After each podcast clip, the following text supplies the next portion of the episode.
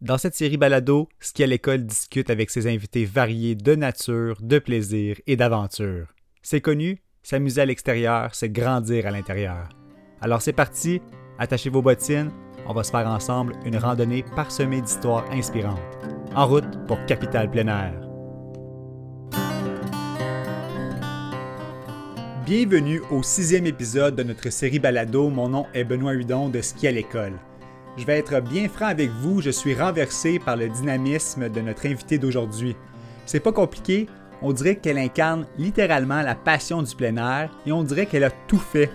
Louise Poirier, c'est à la fois une maîtrise en éducation physique, une journaliste, une animatrice de l'émission Bouffée de santé à Radio-Canada pendant plusieurs années.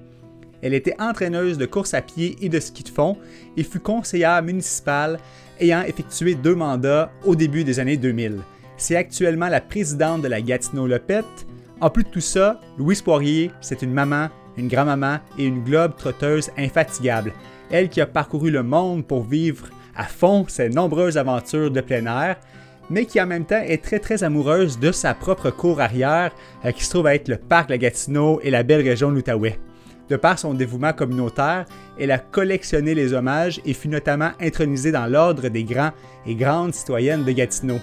Voyez son CV par vous-même, allez voir ça en ligne, c'est très impressionnant, c'est très garni. Euh, si on passe élément par élément, on finira jamais. Alors, euh, c'est une grande source d'inspiration.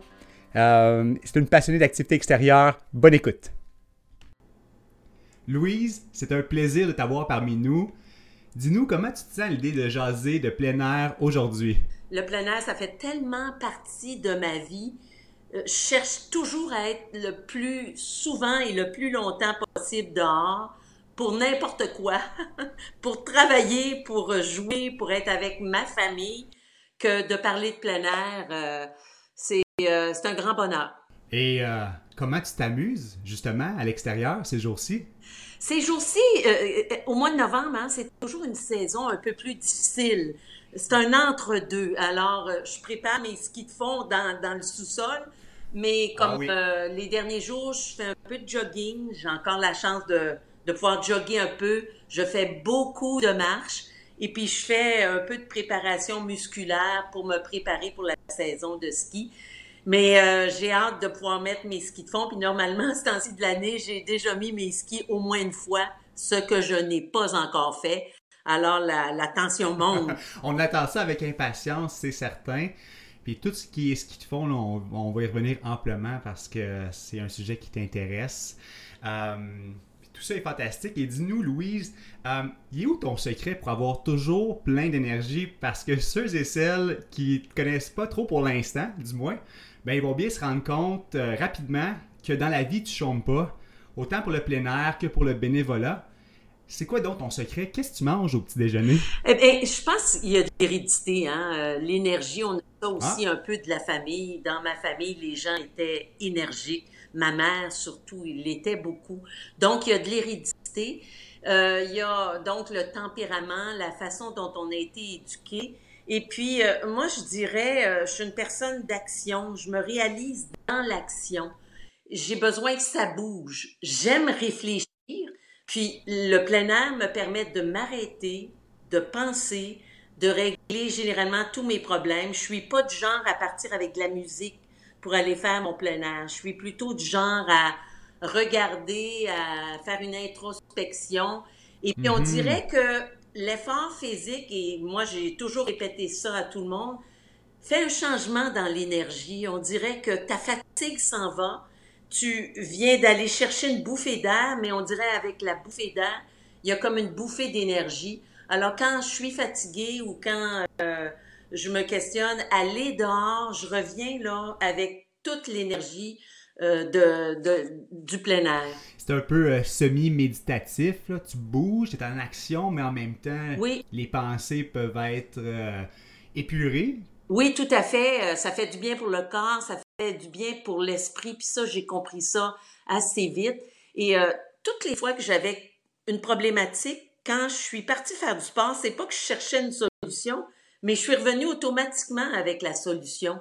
Alors, euh, moi, je dirais que le plein air, oui, c'est physique, c'est le défi, mais c'est aussi euh, la capacité de, de penser, d'être en connexion avec soi-même. Je, puis je suis pas une mystique là, quand je dis ça, mais d'être en connexion avec la nature, puis de revenir comme plus branché, puis avec des réponses à mes questions. Ben oui. Et là, tu as abordé brièvement euh, le nid familial. Euh, et moi, j'ai été lire un peu, puis j'ai lu que Jacqueline Poirier-Lachance, c'était une habile communicatrice. Euh, puis là, je pense que la, la pomme n'est pas tombée loin de l'arbre. toi aussi, tu es une porte-parole. J'imagine que ça, ce fut une influence maternelle qui a alimenté cette fibre-là d'ambassadrice, de porte-parole, de communicatrice en toi.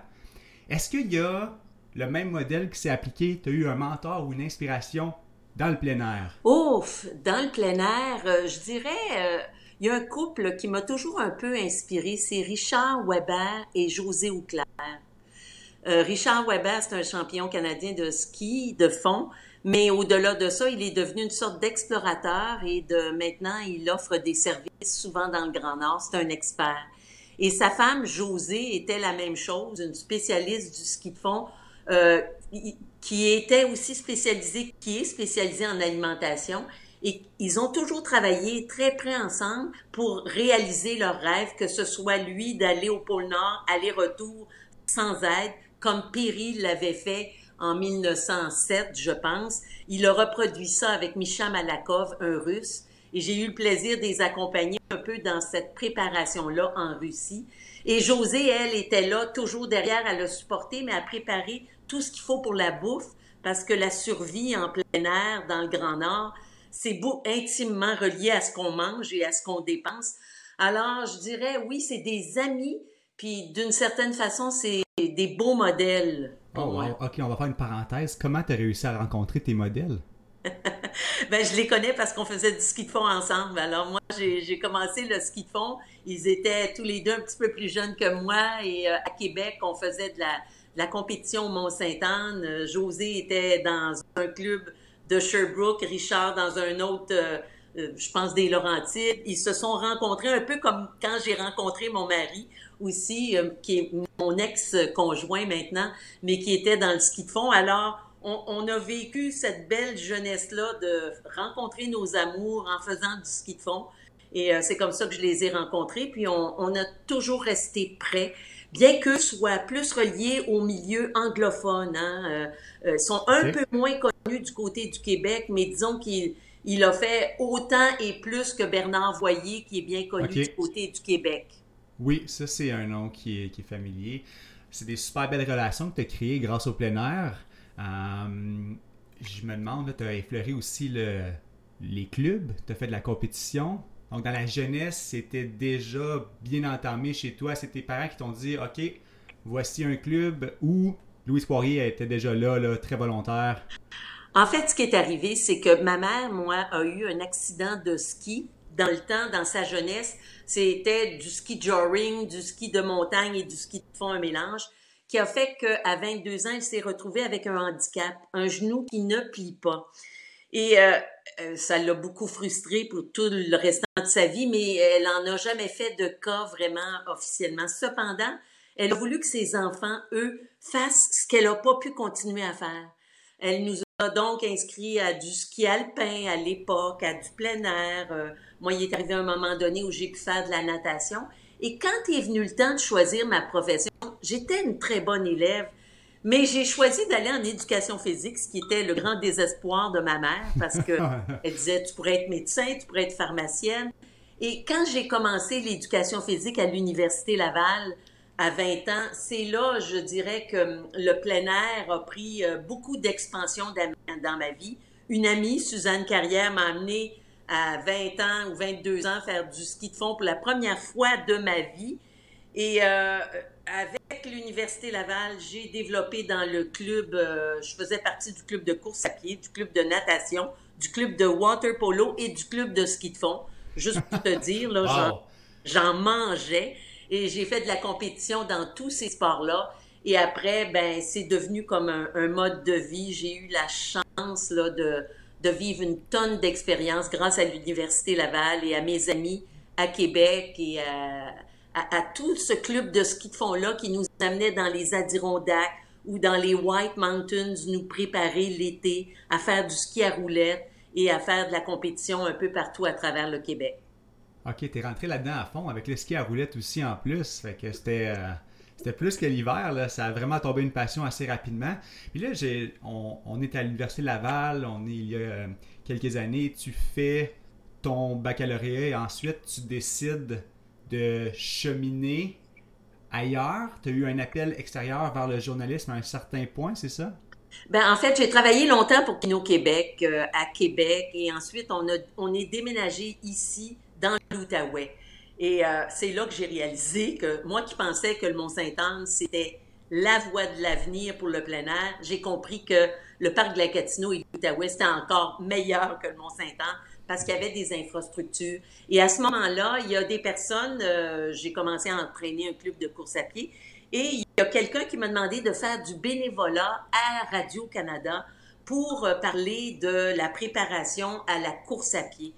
Et c'est comme ça que j'ai commencé à faire de la communication. Euh, c'est sûr qu'on m'en avait parlé à l'université. J'avais un cours en enseignement, une maîtrise, et on m'avait dit que j'avais une facilité de ce côté-là, mais j'avais vraiment pas travaillé beaucoup dans les médias, si ce n'est au Soleil à Québec et un petit peu à Radio-Canada. Alors, en arrivant ici, ben, je suis tombée dedans. On m'a demandé de faire de la radio, après ça, un peu de télévision. Et finalement, ben, de fil en aiguille, j'ai fini par avoir ma chronique j'ai fini par écrire dans le journal Le Droit et on m'a proposé de faire mon émission Bouffée de santé, ben oui. une émission de plein air au début des années 90, qui était une émission euh, tout simplement fantastique qui nous permettait de voyager partout à travers le Canada pour faire du plein air, euh, je dirais un peu en avant de notre temps. Et euh, si tu me permets, je vais te dire, avec cette émission-là que j'ai animée pendant 3-4 ans, je me suis retrouvée à aller au Mont-Grou faire du camping d'hiver dans les Mont-Grou. Euh, cinq, six jours là, dans des conditions difficiles, euh, mais ça a été fantastique. Je me suis retrouvée à aller faire du vélo de montagne à Whistler, à descendre la montagne, puis à me briser la coiffe des rotateurs. Je me suis retrouvée à à me jeter du Mont Saint-Pierre en parapente en duo et en deltaplane en duo. Et je pourrais t'en nommer que ce soit la Hollande à vélo ou le triathlonisme. Cette émission-là là, est venue comme me permettre de vivre des expériences sublimes en plein air, presque partout au Canada et un peu à l'extérieur dans le monde. Incroyable. Tu aimes, tu embrasses les premières fois puis les nouvelles expériences, ça paraît t'aimes ça bifurquer aussi. Je disais encore une fois quelque chose, puis tu disais, si un projet m'allume, moi je dis oui. Ça, je trouve ça assez fantastique. Ça t'ouvre plein d'opportunités, puis plein de premières fois, puis plein de beaux souvenirs après ça. Oui, mais effectivement, pour être capable de dire oui, il faut être prêt. OK? Euh, et c'est pour ça que ça m'allume de me garder en forme. Parce qu'à chaque fois mm. qu'on est arrivé avec euh, une idée, un projet, moi, j'avais pas l'obstacle de dire est-ce que je vais être capable? Je, je me questionnais quand même, ah, ça va être un défi, c'est pas simple. Mais je me disais toujours, j'ai juste à m'entraîner et puis euh, à me préparer correctement et puis je vais être capable. Alors c'est comme ça que généralement, moi j'ai la capacité de dire oui parce que mon corps est quand même en bon état. J'aime les défis, j'aime me surpasser. Puis euh, dans une équipe, je suis capable d'être supportante. Tu sais, je suis pas quelqu'un qu'on va traîner puis qu'on va dire euh, oh, elle nous donne de la misère, Louise Poirier. Ben non, c'est ça, exact. Mais là, c'était une, autre citation. Développer son corps pour tout simplement être plus heureux. Dans son corps, oui, mais dans sa tête aussi et pour ses rêves. Fait que là, on va euh, décortiquer cette phrase-là assez inspirante. Puis tu viens de le faire un petit peu. On va y aller en deux temps si tu veux bien. Mm-hmm. bouger pour être heureux dans notre tête, c'est un concept très, très, très intéressant, plus d'actualité que jamais. Euh, est-ce que bouger t'a personnellement permis à certains moments de garder un équilibre psychologique dans ta carrière ou euh, là, t'as dit, une maudite bonne chance que j'ai du plein air en ce moment parce que ouf! Oui, oui, oui, oui. Moi, je me rappelle à un moment donné, comme n'importe qui, j'étais tout près d'une euh, dépression parce que je trouvais que j'avais beaucoup de choses à faire. Je travaillais, j'avais un bébé, mon, mon mari était parti à l'extérieur. J'ai trouvé ça difficile enceinte d'un deuxième. Et euh, je me rappelle, euh, tu sais, tout le temps, mes amis me disaient, viens, on s'en va faire du ski de fond. Et à chaque fois, je revenais, puis euh, le moral était vraiment bien. ah. Un autre exemple que je dirais, j'ai fait un, un, Ironman une fois. J'ai fait beaucoup de triathlon à une certaine époque. Et je me rappelle avoir été vraiment malade avant de faire mon Ironman. J'avais une gastro, là. Et euh, une amie qui est médecin m'a dit, il faut que tu boives du pédialyte, puis que tu te reposes, puis le jour de ta course, le jour du Ironman, mets-en dans tes bouteilles et tout ça. Et c'est là que j'ai réalisé que malgré le fait que j'avais été malade, tout se passait dans la tête. Euh, tu sais, quand tu as ton corps et, a été préparé, après ça, c'est dans la tête que ça joue. Un défi euh, de le relever, c'est toujours là. Alors, euh, moi, j'ai beaucoup appris par le plein air à, respecter mes limites, mais à comprendre que ma force pouvait résider surtout et avant tout, pas dans mon corps, mais dans ma tête. C'est arrivé jeune dans ta vie? Tu as compris ça assez tôt? Oui, dans la trentaine, à la fin de la trentaine, là, je dirais. OK? Alors, après ça, une fois que tu as compris que descendre très bas, euh, c'est pas grave, que tu es capable de remonter après, ça m'a toujours donné l'espoir de me dire que euh, peu importe ce qui m'arrive dans la vie, puis c'est normal qu'à un moment donné, il y ait des choses qui soient plus difficiles, je vais toujours remonter. Et si je continue à faire du sport, le contact avec la nature, ça va m'aider encore plus à remonter plus vite, puis d'une certaine façon peut-être encore plus haut. Ah oui, fantastique. Puis le deuxième élément de la citation que je voulais qu'on creuse ensemble, ben, c'est le mot rêve. Parce que euh, euh, j'imagine que tu as réalisé des rêves grâce à une vie active. Là, tu en as parlé tantôt avec ton émission. Tu as, énuméré, je pense, 12 euh, rêves que la majorité des gens aimeraient réaliser, là, comme aller à Banff ou toutes ces activités-là. Mais est-ce qu'il y en a un autre que tu aimerais partager en ce moment? Tu te dis, ah, grâce au plein air, grâce à mon corps actif, j'ai pu faire ça. Oui, c'est un des derniers que j'ai fait. J'avais 68 ans, c'est il y a un, un, an et demi ou 67 ans. Je suis allée en, en Mongolie à cheval, OK? Faire de l'équitation là-bas avec un groupe. Écoute, euh, moi, l'équitation, j'en avais fait deux, trois fois dans mon, émission Bouffée de santé, puis pas toujours des expériences heureuses. Mais c'est drôle, ce rêve-là est arrivé dans ma tête euh, par une amie. Euh, courir à cheval dans les plaines comme Gengis Khan l'avait fait il y a oh, des centaines d'années. Je me suis dit, oh, est-ce que je vais être capable de faire ça? J'ai 67 ans. Alors, j'ai pris les moyens. Tu sais, dans le fond, là, j'ai suivi des cours d'équitation. Euh, j'ai, euh, je me suis inscrite dans, dans, un groupe avec un voyage qu'une amie m'avait, m'avait référé. Et puis, je suis partie, tu comprendras qu'il y avait une personne qui avait mon âge, qui avait 60 ans. Les autres, c'était toutes des jeunes de 30, 25, 30 ans. Et puis quand mon cheval est parti à galoper dans les plaines, là, c'est sûr, j'étais nerveuse plus que les autres, je voulais pas tomber. Mais j'avais eu des bons coups, puis je me disais, hey, c'est ça que je voulais faire. je suis en train de le faire. Quel bonheur! Euh, avec euh, camper la nuit, dans des conditions pas faciles. on campait dans une petite tente, là, euh, puis il pleut en, en, Mongolie, il fait froid, il n'y a pas vraiment d'été.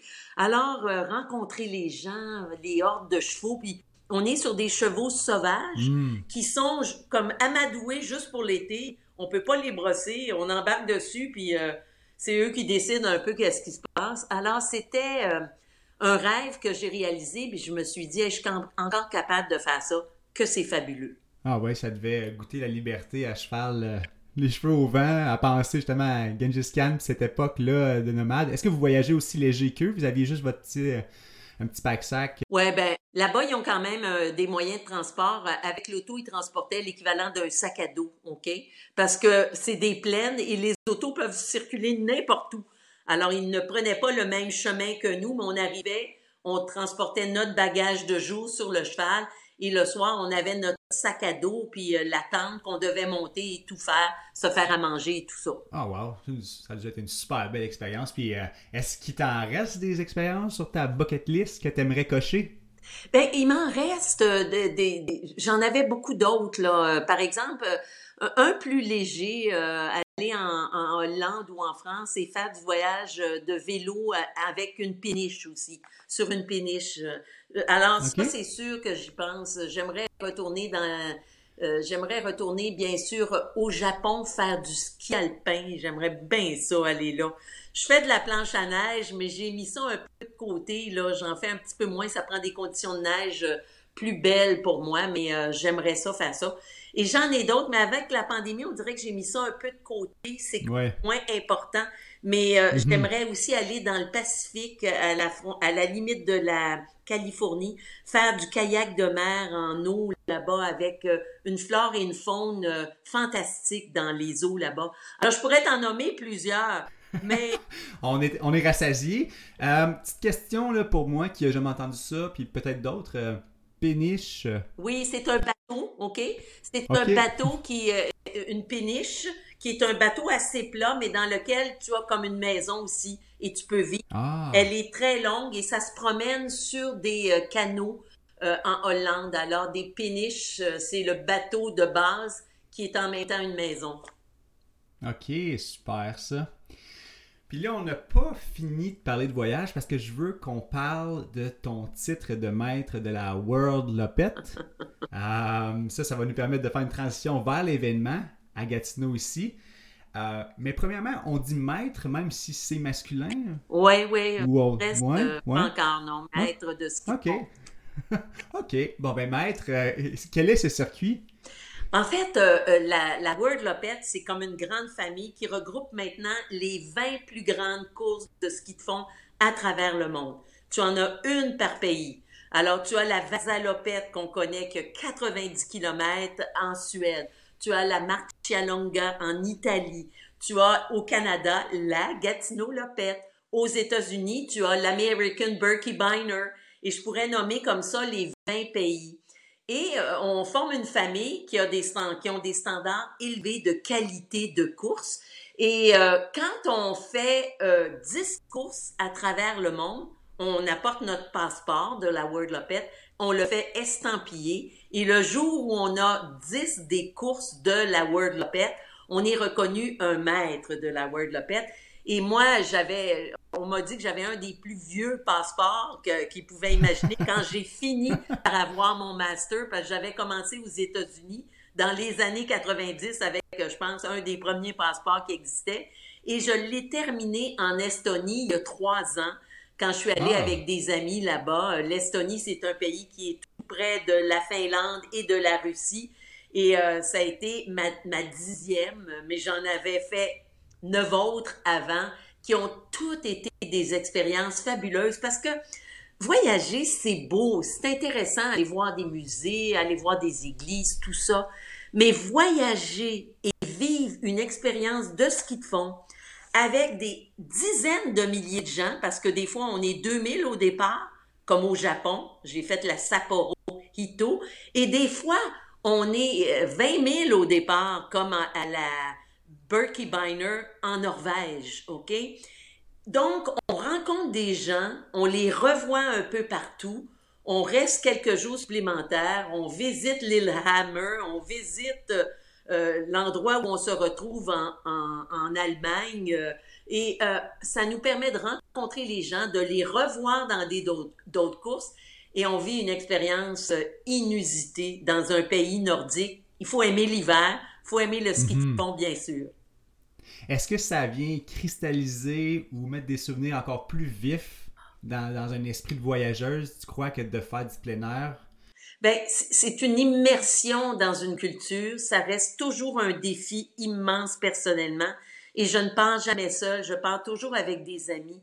Alors, tout ça rassemble les éléments qui, qui font que ça devient un voyage. Chacun est un bijou.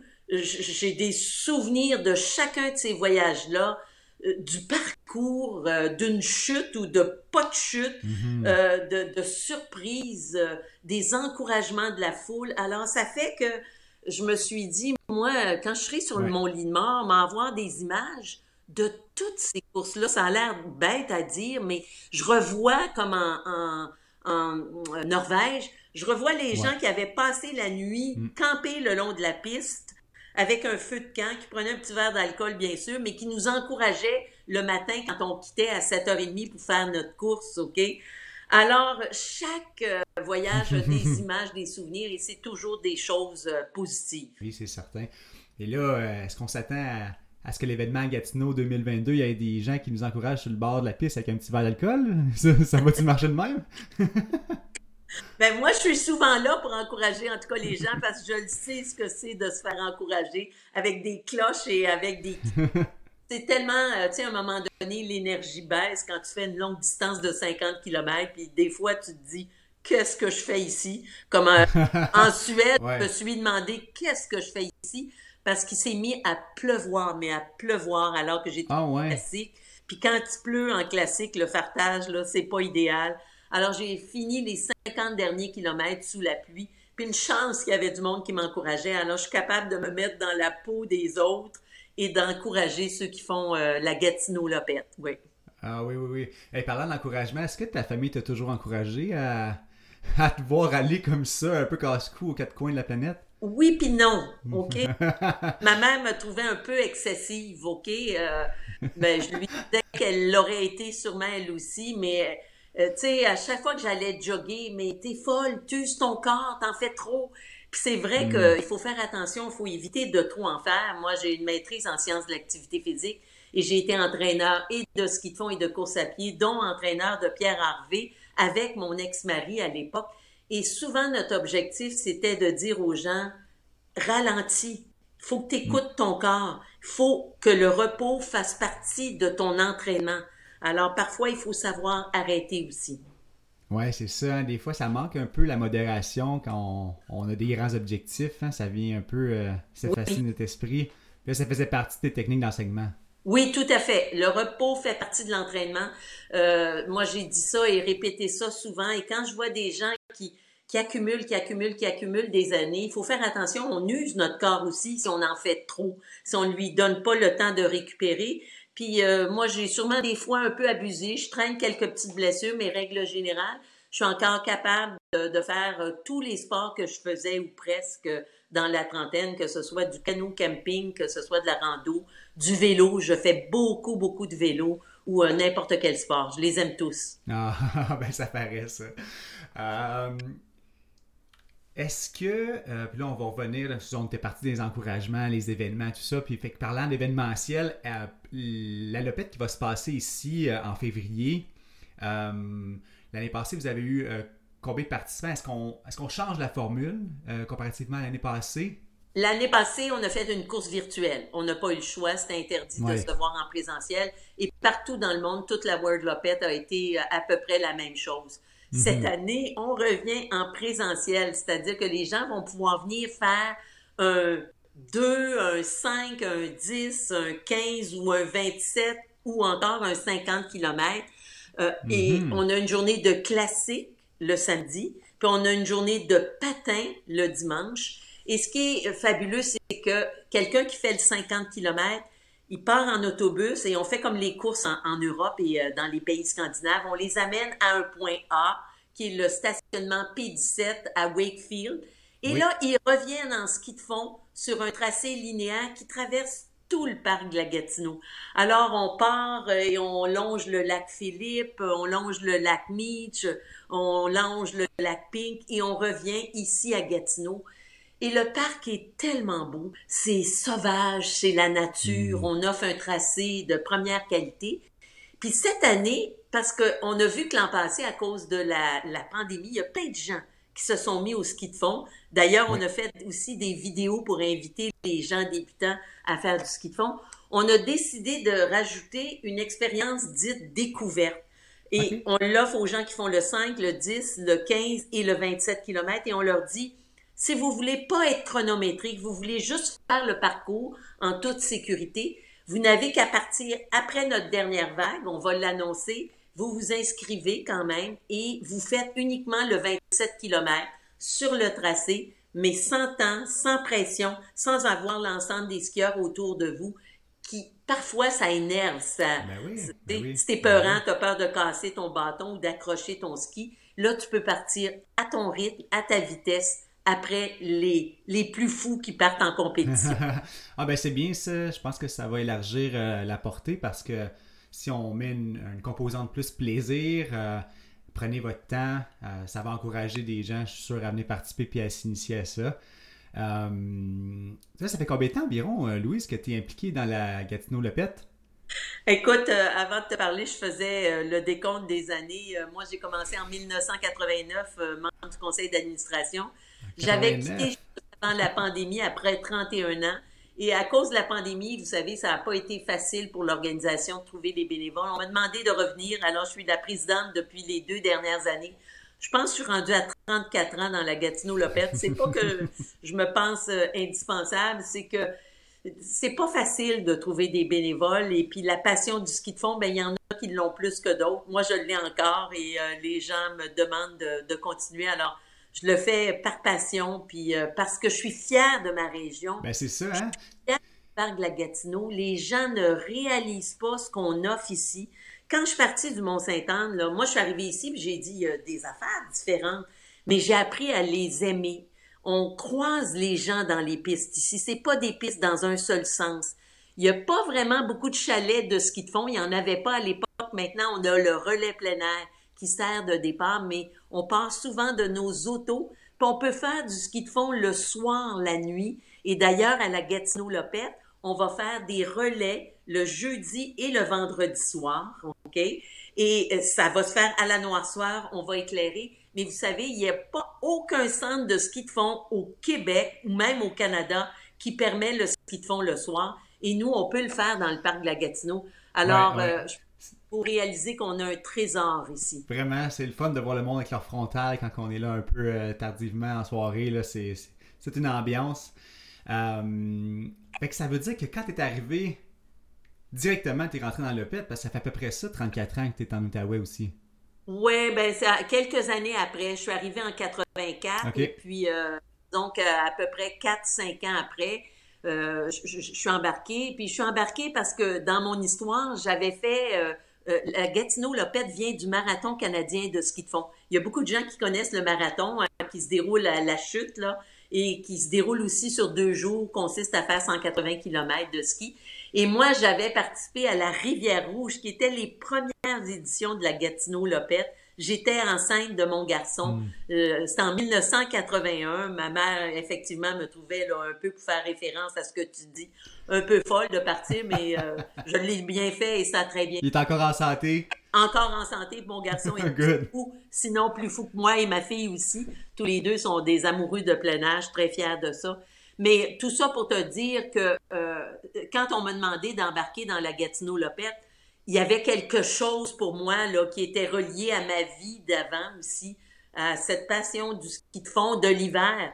Moi, j'aime l'hiver, puis je le dis aux gens, c'est important de pas de fuir l'hiver, mais de plonger mm. dedans. Et c'est le temps en novembre d'aller dehors, de s'acclimater au froid pour pouvoir faire en sorte que rendu au mois de janvier, on, on est bien adapté, puis on est capable de s'habiller en conséquence. Alors oui, je suis embarquée en 1989 et puis euh, j'ai jamais quitté euh, cette passion-là avec des, des, moments moins intenses, là, mais euh, j'y reviens avec toujours beaucoup de passion. Puis cette année, on espère avoir 3000 participants. Fait que j'invite tous les clubs qui sont ennuyés de, de se retrouver en gang. On va respecter toutes les règles, bien sûr, de sécurité euh, au niveau de la pandémie, mais de, venir se joindre à nous. Euh, on fait toujours un salon du ski aussi où on peut euh, apprendre des choses, acheter des choses. Alors, c'est une belle expérience. Ah, c'est fantastique ça. Puis depuis, depuis ton arrivée, tu as saisi tout de suite le potentiel dans les années 80 de la région. Tu l'as vu progresser depuis, tu t'es impliqué en politique. Est-ce que ça a bougé dans le bon sens? Est-ce qu'on peut être encore plus fier maintenant? Oui, tout à fait. Moi, ce que je me rappelle des débuts, là, c'était. Euh, j'étais déjà impressionnée par les pistes cyclables qu'on a ici dans la région, par des lacs qui sont à. Eh, écoute, moi, je pars de chez moi, là, puis en, en 15 minutes, je peux me baigner et aller nager au lac euh, Limé et me préparer pour un triathlon ou aller faire de la planche, là, euh, du paddleboard. Euh, je suis à 25 minutes en vélo du lac Meach où je peux arrêter. Je laisse mon vélo là, je plonge dans le lac, je nage et je reviens. Euh, on peut pas faire mm. ça à beaucoup d'endroits. Et là, on a décrété avec euh, la ville qu'on voulait faire de la région une capitale du plein air. on a tout ce qu'il faut. On a la plage Moussette, on a à Deschênes, à Elmer, on a à Gatineau un autre volet. On a le parc de la Gatineau qui est en pleine ville. Moi, je suis à cinq minutes en auto du parc ou à, deux minutes de la ceinture de verdure qui passe juste à côté de chez moi et qui est tracée. Je peux, en ski de fond, me rendre jusqu'au centre-ville à partir de chez moi parce que la ville trace les pistes. Alors, je dirais qu'il y a une évolution politique aussi. Puis la ville met de l'argent, le parc de la Gatineau est là, et je sens qu'on est en train d'exploser comme région plein air au Canada. Ben c'est ça, hein. ça serait euh, complètement passé à côté de la traque de négliger ce atout-là qui est le parc, puis toute la, cohésion du plein air urbain pour une région comme la nôtre. Ça doit, ça doit commencer à faire partie de l'identité de la région, de la ville. Oui, et je pense que les gens qui s'en viennent vivre en Outaouais avec leur famille réalisent ça. Ils se rendent mhm. compte qu'ils euh, déménagent souvent pour trouver un travail, pour toutes sortes de raisons. Et quand ils arrivent ici, c'est là qu'on découvre, mais mon Dieu, je suis dans une capitale du plein air. Et c'est tout aussi intéressant de l'autre côté à Ottawa. On est connecté quand même par des ponts. Et de l'autre côté aussi, il y a moyen de faire beaucoup de choses. Il y a plein de lacs pour le plein air plus éloigné. Par exemple, euh, la rivière Noire en canot camping que mm. j'ai adoré faire avec mon garçon puis avec des amis qu'on a descendus. Et on peut faire euh, à Maniwaki aussi, il y a des festivals qui se déroulent là-bas. Il y a des montagnes, pas des grosses, mais on a plein d'endroits à 15 minutes de chez nous où on peut aller faire du ski alpin puis de la planche à neige. Ouais. C'est rare. c'est formidable. C'est formidable. Puis ça, c'est. Te vois parler, là, puis ça paraît que Tourisme Outaouais t'a approché pour être ambassadrice. Euh, euh, ambassadrice, c'est quelque chose qui colle à la peau aussi de la région, euh, grande citoyenne et tout ça. Je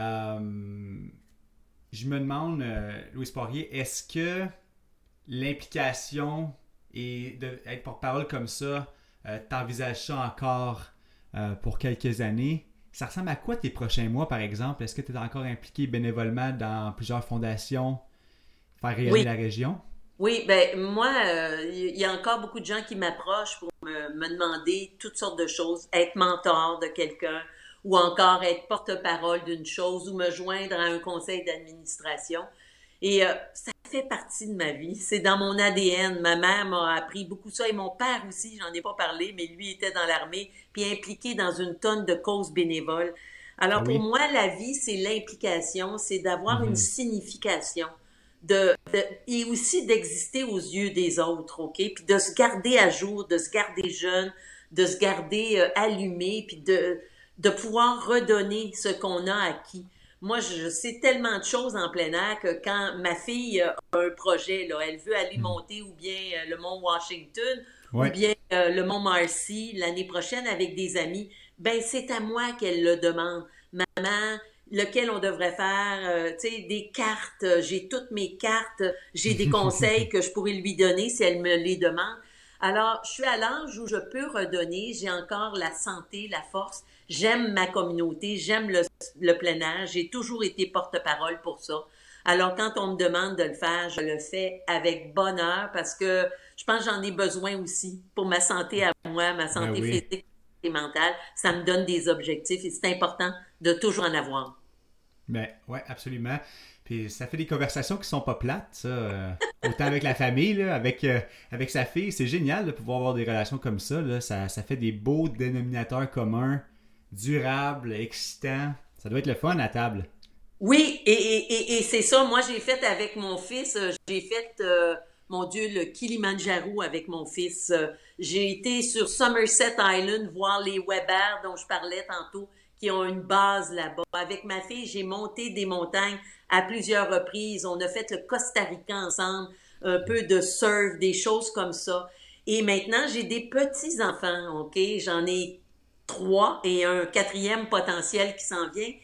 Et je me dis, pour moi aussi, c'est une motivation par le plein air euh, de leur apprendre tout ça et de partager ce que je peux et de rester en forme pour pouvoir le partager. Et quand on se rend compte, écoutez, euh, on passe, euh, on, on, se baigne, euh, je viens de me construire un sauna Et le sauna fait que euh, on se baigne dans la rivière avec des eaux froides. Nos voisins nous regardent avec des gros yeux, se disent quelle famille ils sont.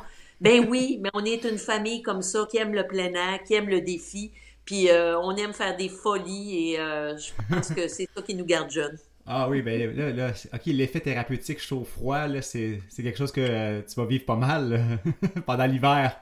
Ah oui, que j'ai vécu beaucoup dans les pays scandinaves et euh, tu sais, quand on, je fais, on fait des voyages euh, dans ces pays-là, il y a toujours aussi des saunas, il y a toujours des, des coutumes qui existent, des bains d'eau chaude.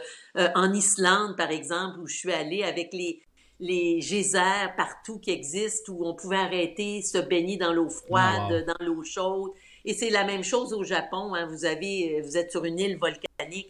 Alors partout là-bas, aller dans des ryokan, qui sont des sortes d'hôtels où on vit comme les Japonais, mais il y a des bains d'eau sulfureuse d'une couleur douteuse, mais c'est la couleur perreuse ou rouge. Alors tout ça, ben on partage ça en famille maintenant c'est très agréable de vivre ça. J'adore. Ah, ça doit, ça, c'est certain. Euh, tu sembles avoir de bonnes euh, intuitions dans, plusieurs euh, aspects, volets de ta vie, Louise. Est-ce que tu penses qu'on va avoir, si tu fais à ton intuition, est-ce qu'on va avoir de la neige bientôt? En tout cas, ça reste un défi important, la neige. Hein? Moi, je me dis, j'ai vécu les belles époques où la neige était abondante. À Québec, la tempête du siècle, ça avait été quelque chose. On était, j'ai habité longtemps à Québec, trois jours euh, sous la neige, euh, à ne pas bouger. J'ai manqué l'école souvent quand j'étais jeune à cause de la mm. grosseur des tempêtes de neige. Maintenant, on les, on les manque à cause des pluies verglaçantes. Alors, ça reste pour moi une crainte et c'est pour ça que l'environnement prend aussi une place importante, autant à la Gatineau-Lopette que dans la, ma vie et je, suis certaine dans la vie de tous ceux qui s'intéressent au plein air. Parce que on songe de plus en plus à faire de la neige artificielle. On en fait ici à Nakurtok. Les gens ont commencé à skier à la forêt Montmorency. On, on accumule la neige de l'hiver d'avant. On mise sur les tempêtes. Alors, euh, oui, moi, j'espère qu'on continuera à en avoir beaucoup mais il faut qu'on continue à faire un effort aussi pour sauver la planète, pour qu'on puisse garder nos hivers, qu'on ait de la neige et qu'on puisse pratiquer le ski de fond le plus longtemps possible. On peut pas séparer environnement euh, de plaisirs euh, hivernaux, ça c'est certain. Euh, mais en attendant, Louise, merci beaucoup d'être aussi énergique et de nous inspirer tous, ça c'est certain. il en faut des personnes comme toi qui propagent un message de plein air à grande échelle, puis des façons concrètes de s'épanouir. Euh, autant partout dans le monde qu'ici dans sa cour arrière. Donc, euh, encore une fois, merci mille fois, Louise, euh, d'inspirer petit et grand. Puis on se dit à très bientôt, j'espère. À moins que tu avais quelque chose à rajouter pour finir. Excuse-moi. Ça a été un plaisir et j'invite les gens à, essayer d'aller dehors tous les jours, une bonne petite demi-heure, qu'il pleuve, qu'il fasse soleil. Généralement, on revient, qu'on a plein d'énergie, qu'on est heureux. Absolument, on s'oxygène. Ben, merci encore, Louise. Quelle merveilleuse discussion que ce fut avec Louise Poirier, quelle grande ambassadrice pour l'Outaouais et pour les saines habitudes de vie.